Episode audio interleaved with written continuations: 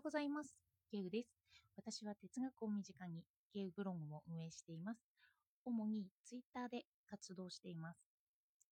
今日はコロナ禍で最も考えたい哲学。これは家族についての哲学なんですけど、これについて話そうと思います。どうかお付き合いください。私はデリダの思想動画を自宅にいる間によく見ていました。のちょっと足を怪我していて、それで自宅に引きこもっていたんですよね。そこで最も問題にしているのが家族についての哲学でした。私はあまり実感が湧かずに、そんな哲学をデリダがやっているんだなって気軽に見ていたんですよね。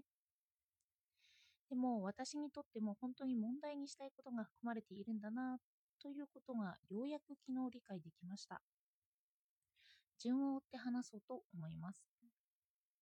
家族の哲学について、まず根本としてあるのが、親は子供を産むのは偶然性に基づいているっていう話なんですよね。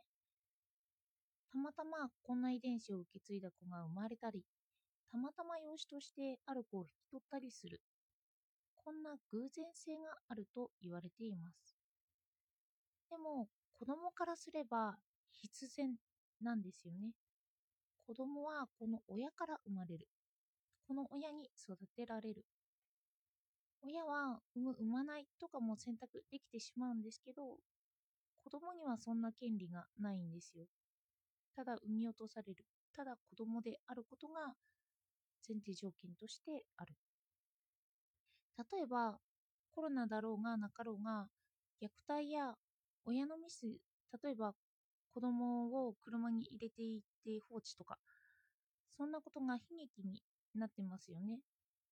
これって家に閉じこもる。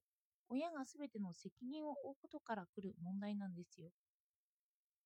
そしてこれがどういう問題をはらむかというと、家族間においては絶対的に親が有利になるということなんですよね。その偶然性と必然性の問題から。まずこの事実が一つあります。そこから話はコロナに移ります。コロナ禍では政府はみんな家にいろって言いますよね。自粛です。家にいれば安心だから家にいることが推奨されています。でもそれって本当に安全なのかって話なんですよ。最近になってようやく見られてきた問題。虐待とか家庭内暴力とか家族の中での問題ですよね。政府が家の中にいてくださいという時にこれらのことって問題にされないんですよ。そしてコロナの前だったら家の中にずっと閉じこもっていることはせずに外に出てくださいとかニートとか家にずっと閉じこもってるのは不健康だっていうような認識だったんですけど今は家の中にいることが最も安全だから家の中にいてくださいって言われてしまうんですよね。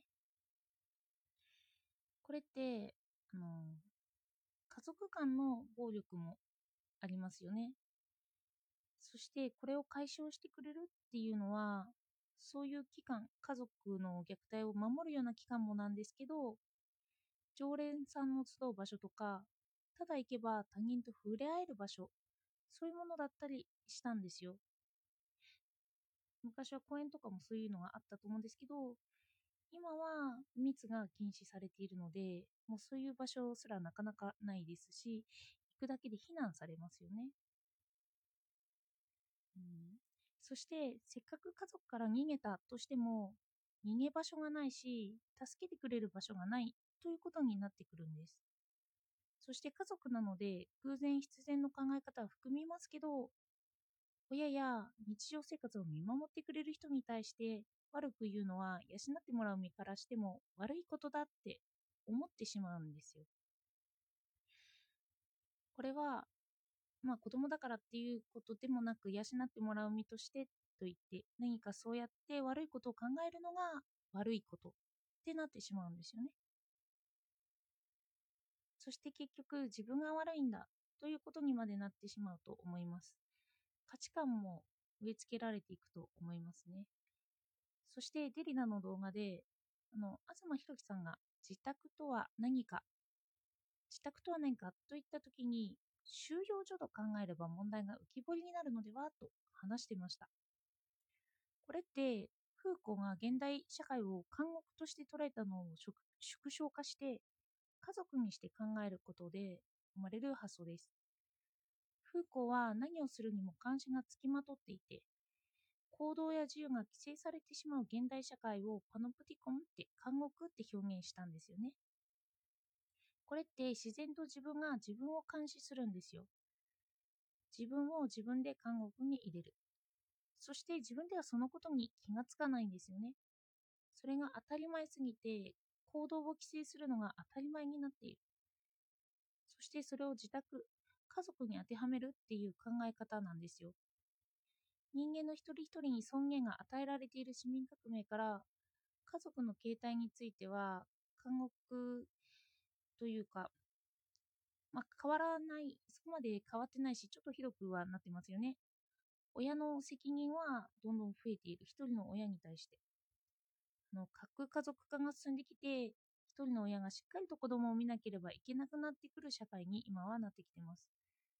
少し前までは地域で子供を育てるという感じだったみたいなんですけど。まあ私もそれはよく実感してないですね。そして子供だけの負担ではなくて親もこういうのって負担になってきますよね。そして子供が他人に迷惑をかけることが特に怖くなったりもする。の親の自分に責任が及びますからそういうことはしないでねって言って親を教育したあの子供を教育したりしがちになってしまう。それでこんな時に助けてくれるような場所ですよね。何でもシェアできるような気軽な他人とつながれる場所。こんな場所がコロナと一緒になくなってきているんですよね。私たちはさらに家族という監獄に閉じ込められるようになるということなんです。自分で自分を規制する監獄ですよね。あの囚人も大変だと思いますけど監視も大変だということなんですよ。そしてそれは自分もどちらにもなるということなんですよね。このままだと公共の感覚が痩せ細ってもう家族が主になってきますよね。するとこの問題を問題視できなくなっちゃうんです。あの自分の砦を問題視するっていうのがなかなかできないですよね。ただ人の命の問題だけが取り立たされて人の尊厳に関わるような話ができなくなってしまうということなんです。あの難しい問題ですよね。一言に生きてさえいればいいというような価値観すら、まあ、肯定的には受け入れられてますよね。そして死とは普通に向き合いたくないですよね。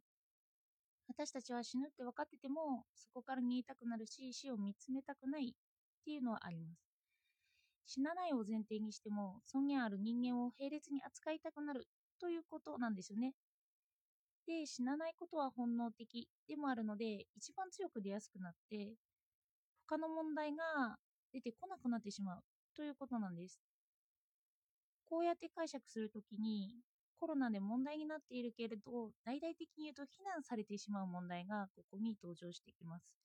密に対する考え方ですよね。密にならなければ解消されない人間の尊厳の問題でもあります。これは今だからこそ考えたい問題なんだろうなって思いました。ただ、まあ、自粛して生き延びていればいいというのとは反対の人間の尊厳に関わる問題。それが家族の哲学にはあるなと思いました。では、今日もお聴きいただいてありがとうございました。